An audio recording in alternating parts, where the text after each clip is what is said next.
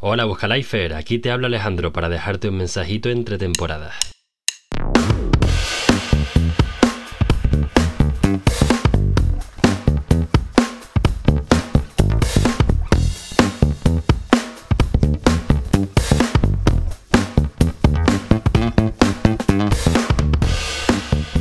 Si estás escuchando esto por primera vez, Buscalifers es una comunidad de hispanohablantes de España, Latinoamérica o cualquier parte del mundo que vivan en un país distinto al que nacieron.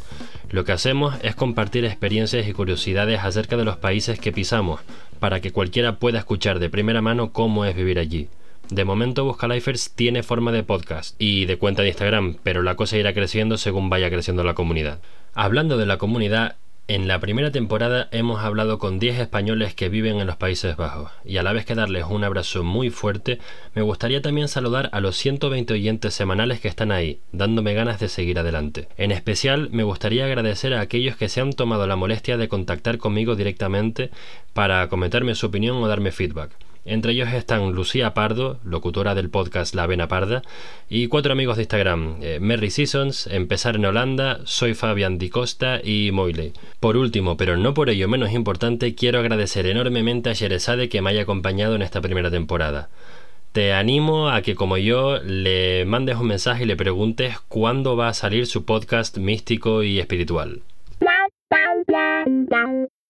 ¿Quién soy yo y por qué deberías escucharme? Pues bien, teniendo en cuenta que el número medio semanal es de 120 oyentes, lo más probable es que ya no me esté dirigiendo solo a mis amigos, sino que tú no sepas del todo quién soy yo. Así que aquí tienes un índice del libro de mi vida resumido en un minuto. Soy un canario de 32 años que vive en Ámsterdam. Estoy casado con otra canaria y vamos a tener nuestra primera hija en menos de un mes. Desde 2012 he vivido en Francia, Alemania y Países Bajos. Todo esto a causa de ir ascendiendo en la misma empresa que acabo de dejar recientemente. Me interesa mucho el desarrollo personal, las finanzas personales, las inversiones, la tecnología y el marketing. Y por último, la comunidad Buscalifers es un primer paso en mi camino hacia el emprendimiento, ya que llevo casi una década queriendo empezar algo por mi cuenta. Pues más o menos esa es mi historia. Ya más adelante en los episodios, si sale a cuenta, mm, me explayaré más con quién soy, de dónde vengo, lo que he aprendido, pero de momento eso creo que está bien para que sepas un poco a quién estás escuchando. En la segunda temporada voy a seguir entrevistando a gente, pero esta vez voy a salir de Países Bajos y voy a estar interesado en gente que viva en cualquier parte del mundo. También voy a compartir más por mi lado, como te acabo de decir, ya que hasta ahora me he limitado a preguntar y comentar de vez en cuando. Es posible incluso que alterne entrevistas con episodios como este en el que hablo yo solo. Ahora mismo tengo la agenda completamente vacía, con algunos amigos pendientes, pero no hemos puesto fecha. Si tú tienes una historia interesante que te atreves a contar, por favor házmelo saber.